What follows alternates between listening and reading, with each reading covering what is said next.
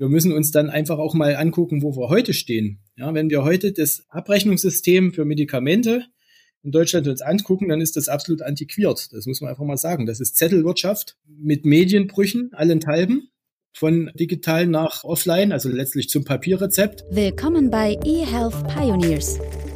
Wir verschaffen digitalen Innovationen in der Gesundheitswirtschaft Gehör. Mit Andrea Buzzi.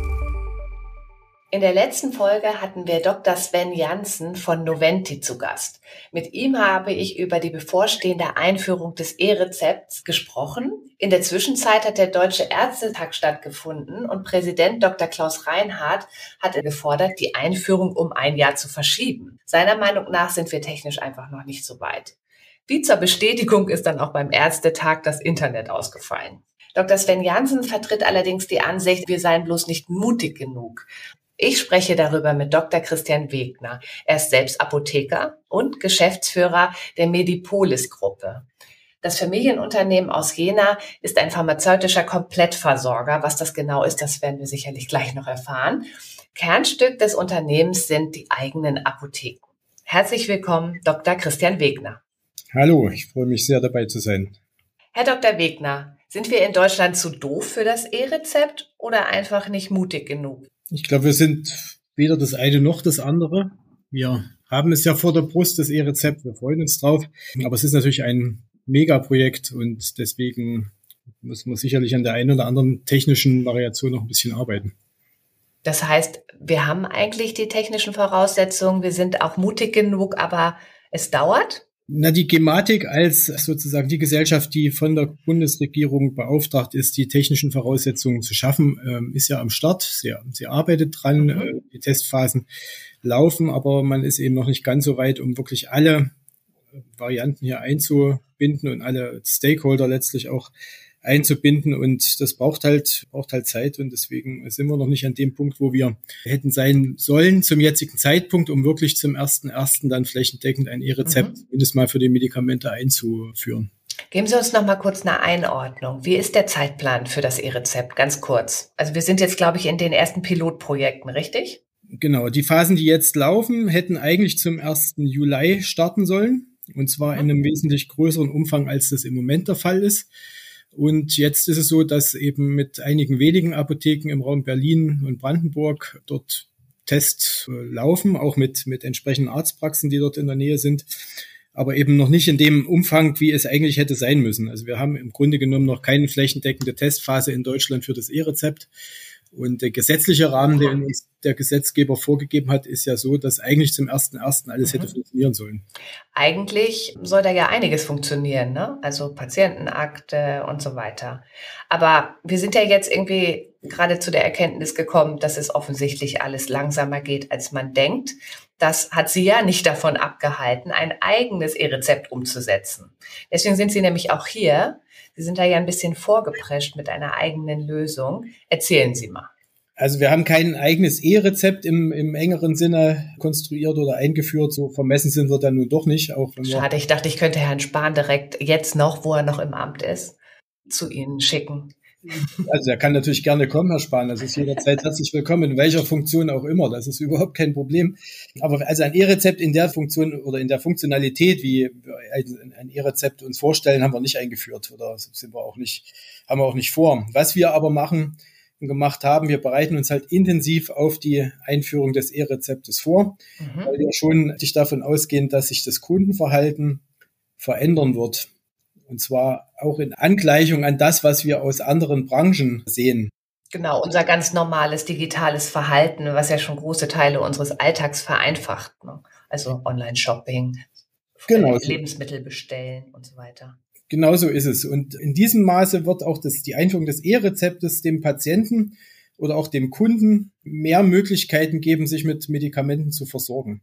Und das müssen wir natürlich antizipieren und darauf haben wir uns intensiv vorbereitet und bieten tatsächlich eine eigene Lösung an, die wir als E-Rezept Regio promoten und mhm. jetzt zunächst mal in unserer Region hier in, in Jena und Umgebung einführen oder eingeführt haben. Also die, die App als solche ist seit äh, Mitte August in den üblichen Webangeboten, App-Shops und so weiter mhm. zum Download steht sie bereit und kann genutzt werden und natürlich zunächst erstmal in der heutigen also dem rechtlichen Rahmen, der heute möglich ist, also zur Übertragung von äh, Images oder Bildern letztlich von Papierrezepten, die natürlich nach wie vor noch vorgelegt werden müssen, wenn man ein verschreibungspflichtiges Medikament erhalten möchte. Okay, das heißt, ich muss dann doch noch das Rezept irgendwann in der Apotheke in Jena oder umzu abgeben. Also, wenn ich das richtig verstanden habe, funktioniert das so, ich lade mir diese App runter, dann fotografiere ich mein Rezept, kann dann aus einer ihrer angeschlossenen Apotheken wahrscheinlich auswählen, wem ich das schicke und bekomme dann eine Antwort, ob es das Medikament dort abholbereit liegt. Ich muss aber trotzdem noch hinfahren, richtig? Nicht zwingend. Wir, okay. bieten, wir bieten an, dass im Rahmen des Lieferdienstes, des Botendienstes taggleich zu liefern. Also das ist mhm. sozusagen das, was heute rechtlich auch möglich ist. Okay. Übertragung eines Images, Vorbestellung in der Apotheke und dann entweder auf Wunsch des Patienten Auslieferung und dann Beratung im Rahmen der Auslieferung oder auch äh, telepharmazeutisch vorab oder eben persönliche Abholung unter Vorlage des Rezeptes. Das ist heute möglich und in Zukunft wird es eben dann um die elektronischen Möglichkeiten erweitert werden. Mhm.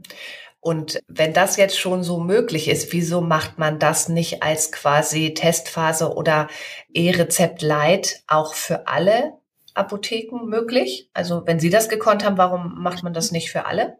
Das ist grundsätzlich möglich und wird ja auch praktiziert. Aber es gibt dann immer so ähm, im Prinzip individuelle Lösungen von großen Apothekerverbänden, wenn ich das richtig verstehe. Na, es gibt die standesgetriebene Plattformen. Sie haben ja letzte Woche mit Noventi gesprochen. Korrekt. Oder beim letzten Podcast. Also solche Lösungen sind ja in der Welt und das mhm. ist ja auch gut so. Auch wir nehmen ja an diesen Plattformen teil. Wir haben letztlich uns auch geöffnet für alle möglichen elektronischen Wege, wie uns eben Aufträge heute erreichen können und wollen das auch beibehalten. Aber das ist eben nicht alles. Also wir wollen letztlich auch uns in unserer Region und vielleicht dann auch perspektivisch darüber hinaus noch ein bisschen mehr etablieren und durch Mehrwertangebote natürlich unsere Kunden und Patienten begeistern von unserem Dienstleistungs- und Produktangebot. Mhm. Da kommen wir gleich noch drauf zurück, wenn es um die Aufgabe der Apothekerinnen und Apotheker in der Zukunft geht und wie man sich auch differenzieren kann, vielleicht von Online-Apotheken. Bleiben wir erstmal noch auf der technischen Seite. Ich habe von Noventi gelernt, dass erwartet wird, dass Anfang nächsten Jahres, wenn es tatsächlich das E-Rezept geben wird, eine Milliarde Datensätze im Jahr anfallen werden. Also weil jedes ne, Medikament ein eigenes Rezept und so weiter hat, der Herr Janssen sehr schön hochgerechnet. Ist das einfach zu viel? Also ist dieses Thema zu komplex? Und was spricht aus Ihrer Sicht wirklich konkret gegen die Einführung des E-Rezepts, wie es ja jetzt gerade gefordert worden ist? Also noch ein Jahr Pause machen, wir sind noch nicht so weit. Was steht dahinter? Also zu diesen Datenmengen kann ich persönlich jetzt wenig sagen. Das, da glauben wir dann mal Noventi. Das, da glauben wir mal Noventi. Also letztlich ist die Frage, sind alle am Prozess Beteiligten heute in der Lage oder zum 1. Januar in der Lage, eben die Dinge zu tun, die da notwendig sind. Also sind alle Arztinformationssysteme in der Lage, E-Rezepte zu erstellen? Erste Frage. Zweite Frage, sind alle Apotheken in der Lage, diese E-Rezepte einzulösen oder entgegenzunehmen? Zu beliefern, die Datensätze zu bearbeiten, dann wiederum auch zur Abrechnung zu bringen gegenüber den Abrechenzentrum beziehungsweise den Krankenkassen.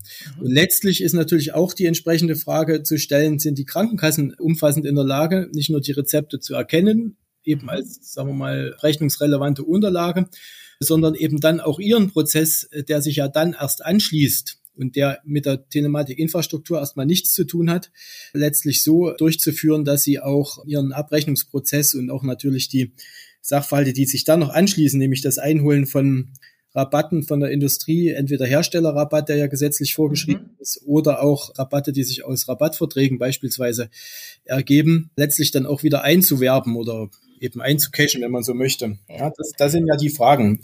Okay, aber wir haben dann jetzt ja drei Interessensgruppen haben Sie ja gerade genannt, also die Apotheken, die Krankenkassen und die Arztpraxen, also die Verschreiber. Ihre Frage war ja, sind die soweit? Wie ist denn die Antwort? Also ich frage mich, warum man zum Beispiel sich so ein ehrgeiziges Datum setzt, wie den 1. Januar 2022 und eigentlich weiß, dass technologisch und von der Zusammenarbeit der verschiedenen Systeme das gar nicht möglich ist. Das ist ja kein Wunder, dass der Mensch da draußen dann denkt, was machen die da eigentlich? Naja, die Frage muss man so beleuchten, indem man mal fragt, wo kommen wir denn eigentlich her? Ja, da muss ich sagen, ist natürlich in der vergangenen Legislatur eine ganze Menge passiert.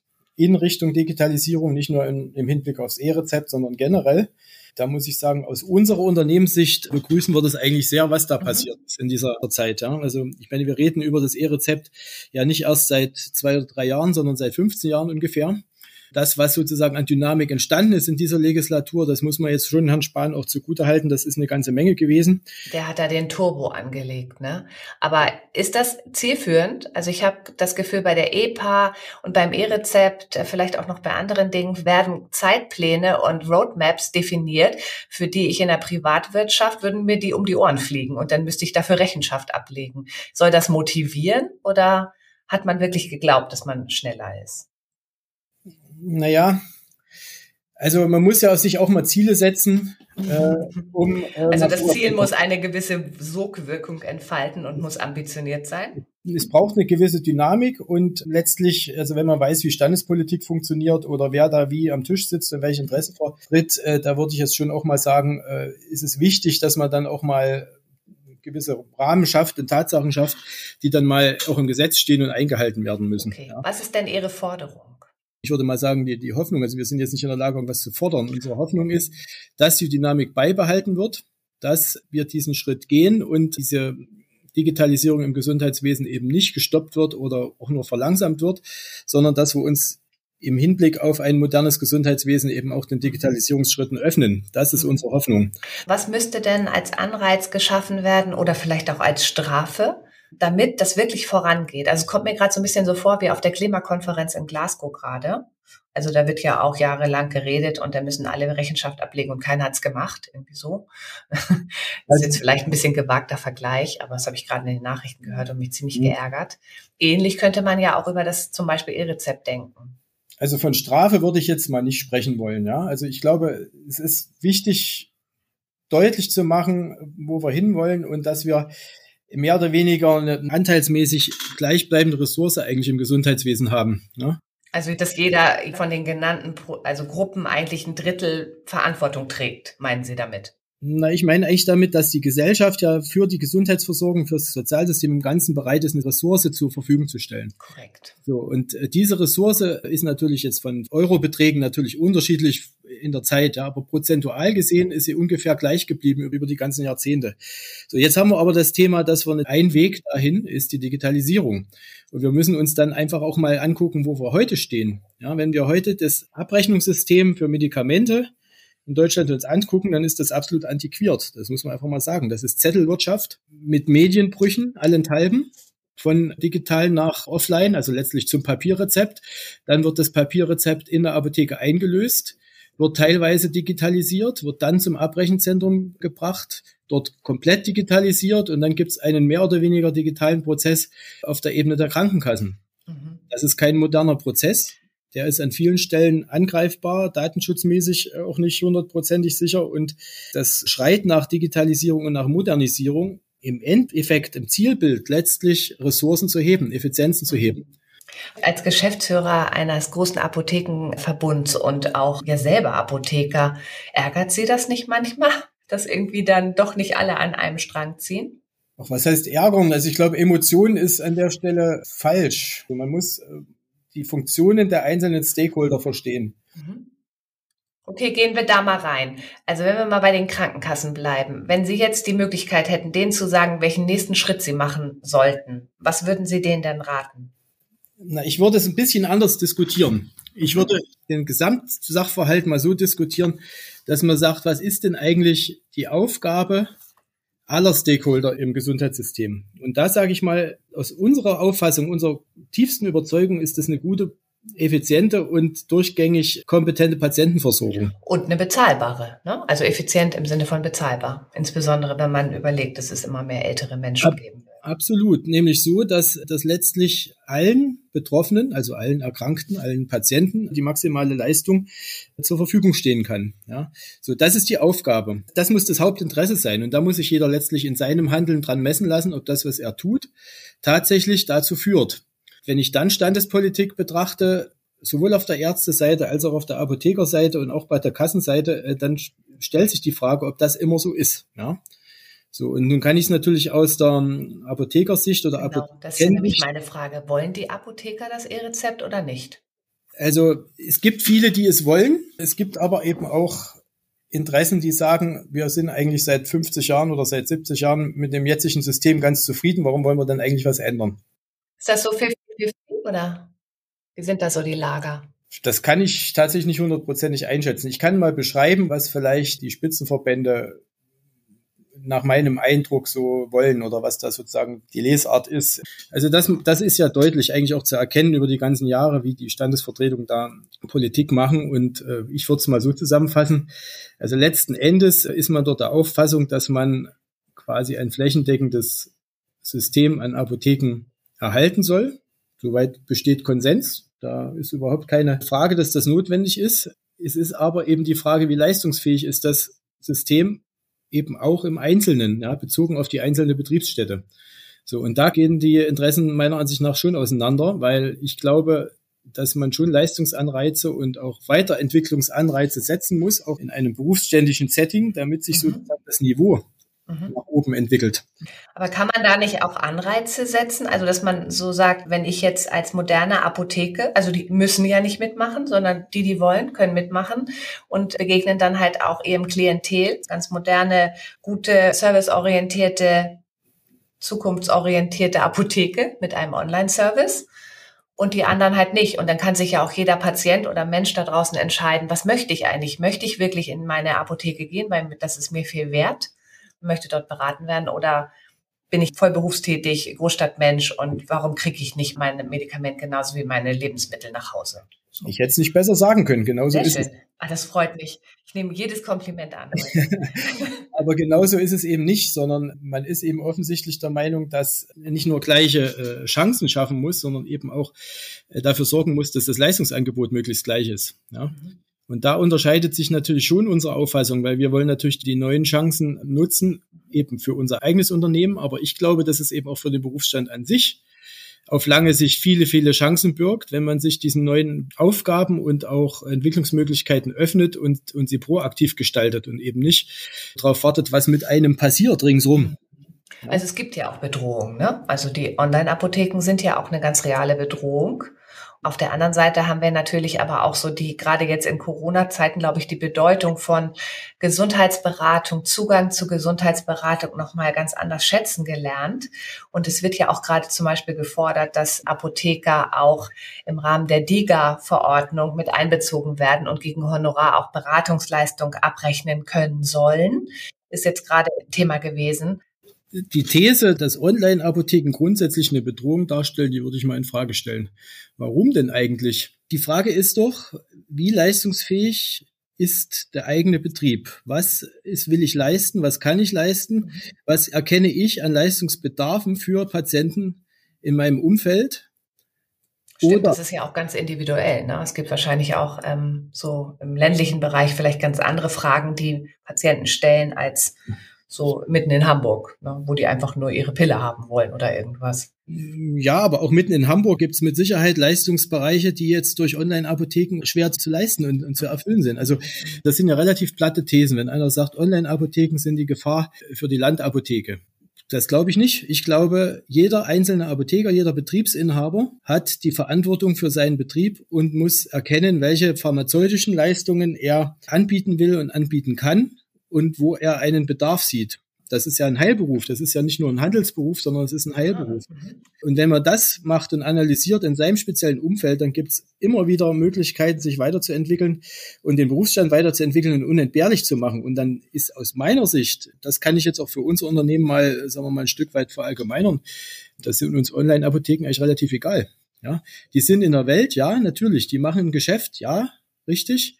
Aber Sie können viele Dinge eben auch nicht leisten. Und das ist die Verantwortung des Berufsstandes, diese Dinge zu zeigen und leistbar zu machen und eben auch zu fördern. Und zwar in einer großen Diversität und nicht in einer Art Gleichmacherei. Mhm. Ja, also ich stimme Ihnen da auch total zu. Ich glaube, es gibt auch genug Beispiele im Internet, die ja zeigen, dass es sehr wohl eine Parallelwelt zwischen einem Online-Service und einem stationären Service immer geben wird und geben muss im Lebensmittelbereich, im Kleidungsbereich. Also sonst wären wir ja auch schon längst ne, ohne Modeboutiquen und ohne super schöne Supermärkte. So, wenn das wirklich so wäre, also wenn die Adaption wirklich zu 100 Prozent auch gewünscht wäre von den Menschen. Das ist nun mal nicht so. So ein Beispiel.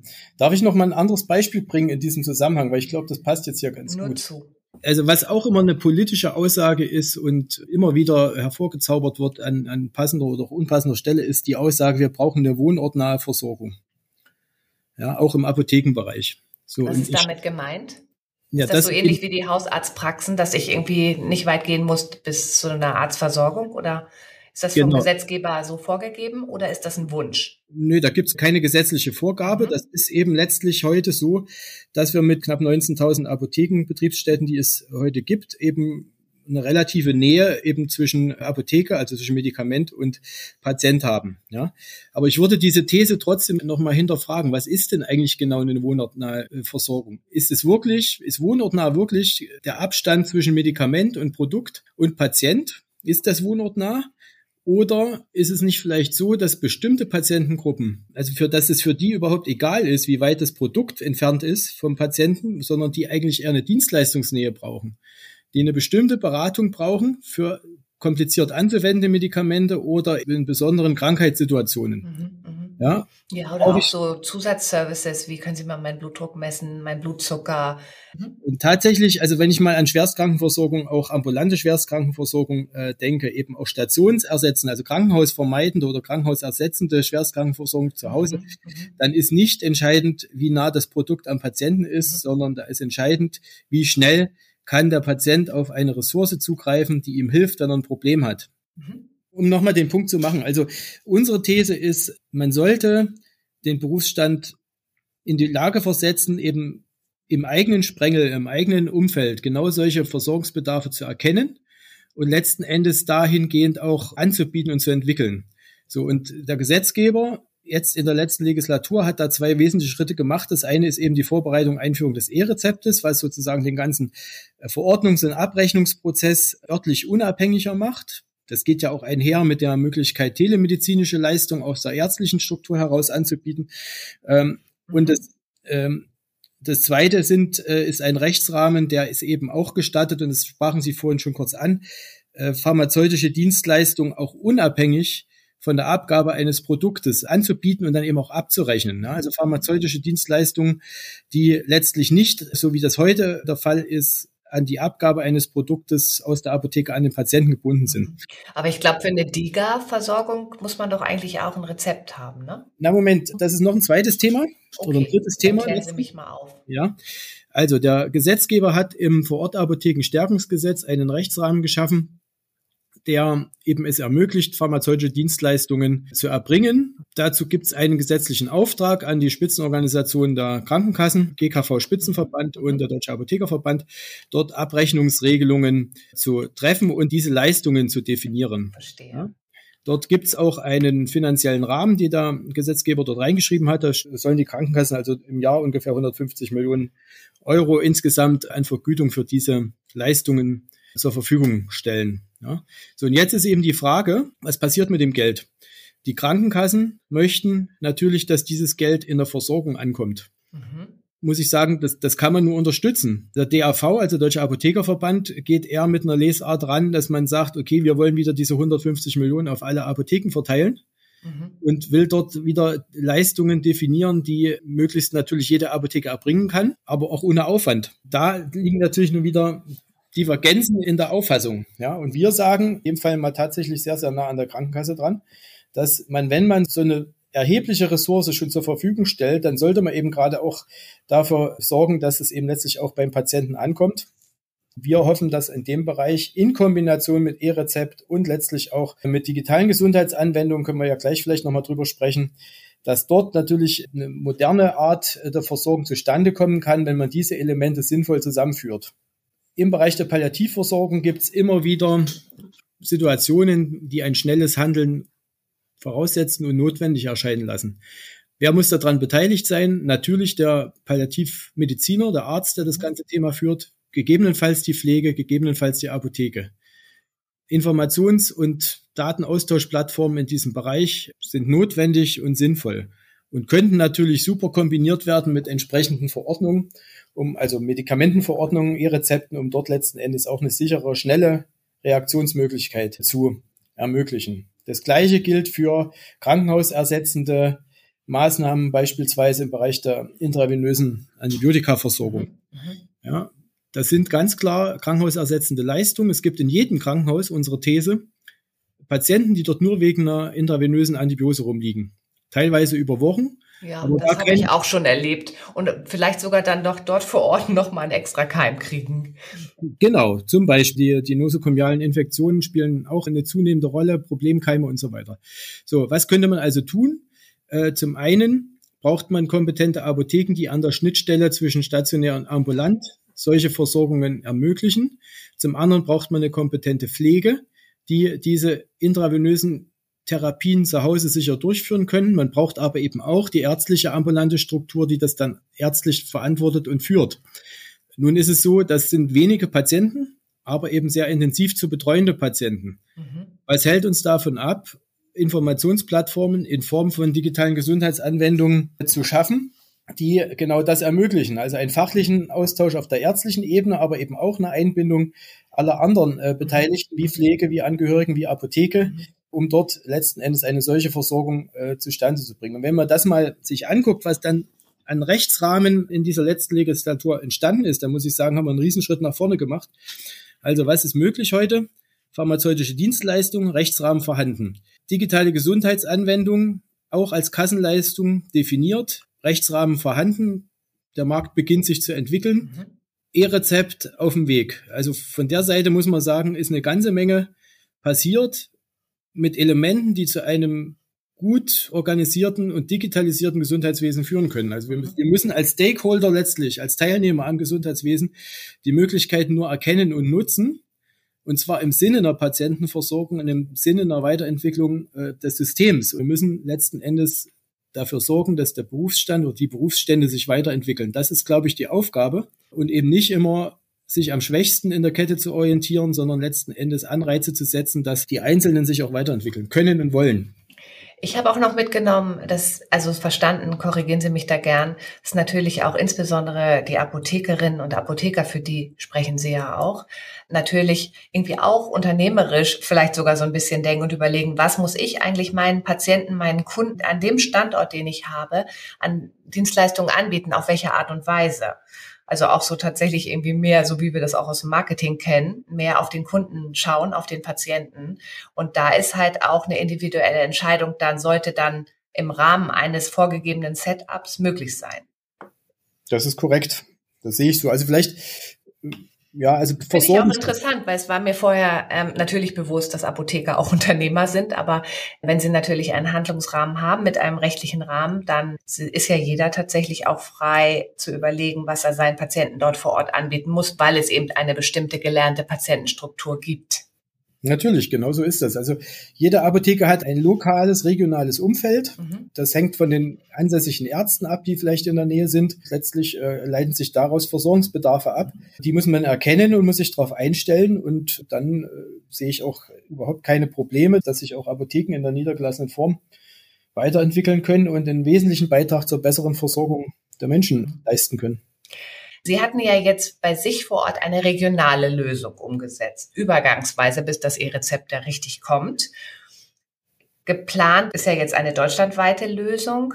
Ist das wirklich so ein nationaler Gedanke oder müssten wir das eigentlich nicht EU-weit denken? Weil wir haben ja auch, ne, datenschutzrechtlich haben wir ja die gleichen Rahmenbedingungen. Und wäre es nicht gut, auch EU-weite Standards festzulegen? Also nun bin ich ein großer Freund des europäischen Gedankens, ne, um das mal vorauszusetzen. Also so vorauszusetzen. Aber also tatsächlich äh, bin ich mir nicht sicher, ob die Gesundheitssysteme so kompatibel sind. Also es gibt da tatsächlich, also gerade auch im Apothekenwesen, da unterschiedliche Philosophien, würde ich mal sagen. Es gibt so den. Und den, technisch? Also es gibt ja heute schon Länder, die das E-Rezept eingeführt haben. Also Eben. im Baltikum ist das so, in Italien ist es so. Also ich persönlich hätte da nichts dagegen. Ja. Lassen wir das mal so stehen. Ich hoffe, dass ich bald mal wirklich so eine EU-Debatten-Podcast machen kann, wo man wirklich mal überlegt, Mensch, wie können wir eigentlich auch ein bisschen größer auftreten da draußen, weil es ist ja auch ein Wirtschaftsbereich und es geht ja auch um die großen Plattformen. Weil man muss sagen, dass die Gesundheit tatsächlich, also da gibt's wenig EU-Kompetenzen. Ne? Bisher ist das schon immer, immer äh, Sache mhm. der einzelnen Länder. Also es ist mhm. nicht so synchronisiert, wie das in anderen Bereichen, beispielsweise mhm. Energie oder so der Fall ist. Was sind denn die Erwartungen der Apotheker, auch von Ihnen dann natürlich, an das Gesundheitsministerium? Ist ja noch nicht klar, wer der Gesundheitsminister wird. Was wäre so die erste Forderung, die Sie an den Neuen richten? Also die Erwartung ist auf keinen Fall, die Tendenzen und die angestoßenen Prozesse im Bereich der Digitalisierung wieder zu bremsen oder zurückzuziehen. Jetzt nicht nachlassen. Nicht nachlassen, genau. Sehr schön. Wunderbar. Ich würde jetzt ganz gerne noch mit der bekannten Sci-Fi-Frage diesen Podcast abschließen. Und jetzt unsere Sci-Fi-Frage. Wenn du dich mindestens 20 Jahre in die Zukunft beamst und alle technischen Restriktionen missachtest, welche medizinische Innovation siehst du oder wünschst du dir ganz persönlich? Also ich glaube, wir werden in dem Thema Bildgebung, Beurteilung von Bildgebung, den menschlichen Fehlerfaktor weitestgehend ausschließen können.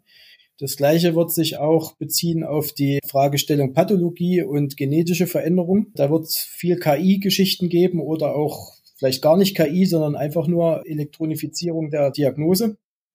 Das haben wir ja heute teilweise schon im Bereich der. Ja, und dann hoffentlich auch einen medizinischen Fortschritt durch Zusammenführung von ganz vielen Daten. Ne? Das fehlt uns Absolut. ja im Moment auch noch. Genau, das wird ein großes Thema. Diagnose und Therapie werden zusammengeführt und was natürlich auch ein großes Thema wird, da wo jetzt uns Covid und die Pandemiesituation quasi vorgegriffen haben, das sind natürlich diese ganzen Fragestellungen der therapeutischen Impfstoffe, auch bei onkologischen Erkrankungen beispielsweise. Da wird sich, glaube ich, in den nächsten 20 Jahren noch eine ganze Menge tun. Hoffentlich, weil es gibt ja auch jetzt ein paar neue Studien, die ja prognostizieren, dass die Krebserkrankungen wirklich auch deutlich zunehmen werden. Das ist keine neue Erkenntnis, genau. Da müssen wir wirklich auch noch total viel tun. Deswegen wird es auch ähm, eine nächste Podcast-Serie zum Thema Krebs, Digitalisierung, Prävention, wie das alles zusammengehen kann, geben. Da bin ich auch schon super gespannt. Hoffentlich kommen wir dann einen Schritt weiter. Mhm. Sehr vielen Dank, dass wir jetzt wirklich auch noch mal richtig tief eingetaucht sind in das Thema Apotheken, E-Rezept. Ich habe von Ihnen gelernt, dass Sie im Moment das Abrechnungssystem als antiquiert sehen. Das ist wirklich eine Zettelwirtschaft, haben Sie gesagt. Dass es auch tatsächlich ein paar Apotheken gibt, die nicht so unbedingt pro E-Rezept sind. Und ihr Appell war tatsächlich, dass das Maß allen Handels sein muss, dass man das Interesse des Patienten in den Mittelpunkt stellt und auch eine effiziente Gesundheitsversorgung zum Ziel hat und nicht so Besitzstandswahrung in den einzelnen Interessensgruppen in den Vordergrund drängt. Auch sehr spannend nochmal die Sicht auf die Apotheken, die genauso wie andere Unternehmen sich auch tatsächlich fragen können und sollten, welche Services biete ich meinen Patienten und Menschen an, die hier täglich herkommen und was brauchen die wirklich? Und ein ganz dickes Lob auch an Herrn Spahn, dass er die gesetzlichen Rahmenbedingungen für ganz viel Digitalisierung in Richtung eines Plattformgedankens in Deutschland auch wirklich vorangetrieben hat. Da tritt der neue Gesundheitsminister, wer es auch immer sein wird, in ganz große Fußstapfen. Herzlichen Dank, Dr. Christian Wegner. Ich danke Ihnen. Vielen Dank. Übrigens, dieser Podcast ist eine Produktion von The Medical Network. Wir verschaffen digitalen Innovationen in der Gesundheitswirtschaft Gehör. Willst du das auch? Dann freuen wir uns über Likes, Shares und eine Bewertung bei iTunes.